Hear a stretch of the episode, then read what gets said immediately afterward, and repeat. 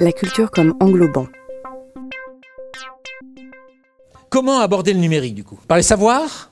Par le faire, l'usage? Par les compétences? Alors, il faut être très prudent, évidemment. Euh, une approche culturelle du numérique suppose d'abord une compréhension écosystémique du fait social.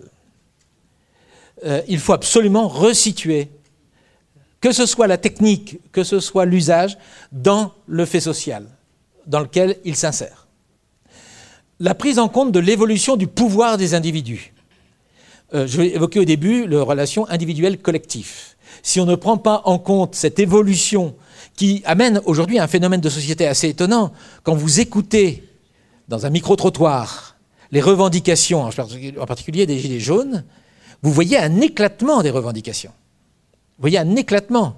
C'est-à-dire que les individus ont d'abord une conscience individuelle. Alors peut-être que les syndicats vont réussir avec le mouvement actuel à reprendre la main sur cela, mais globalement, ce qu'on s'aperçoit, c'est que on ne peut pas interroger la culture aujourd'hui, la culture avec le numérique, sans interroger l'évolution du pouvoir des individus sur leur devenir.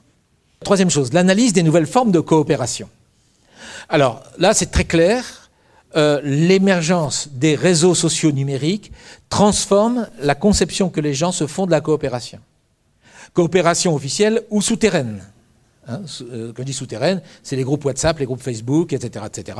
Euh, en tout cas, ça, ça, transforme. Ça transforme en particulier l'espace-temps, évidemment. Et puis, l'étude des redistributions au sein de la société.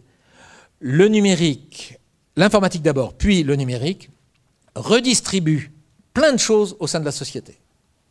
À commencer par le travail. Et par, à l'intérieur du travail, les activités que l'on mène mais aussi socialement, ça redistribue les rôles des uns et des autres. Et les enseignants ne sont pas étrangers à cette redistribution ne sont pas étrangers, puisque eux aussi, ils sont marqués par le fait que euh, c'est la culture, et je reprends la Michel de Certeau, hein, qui l'évoquait dès les années 70, sur comment le monde scolaire et le monde universitaire peuvent prendre en compte l'autre monde, certains disent la vraie vie, hein. euh, mais pour moi c'est un terme qui est vraiment méchant.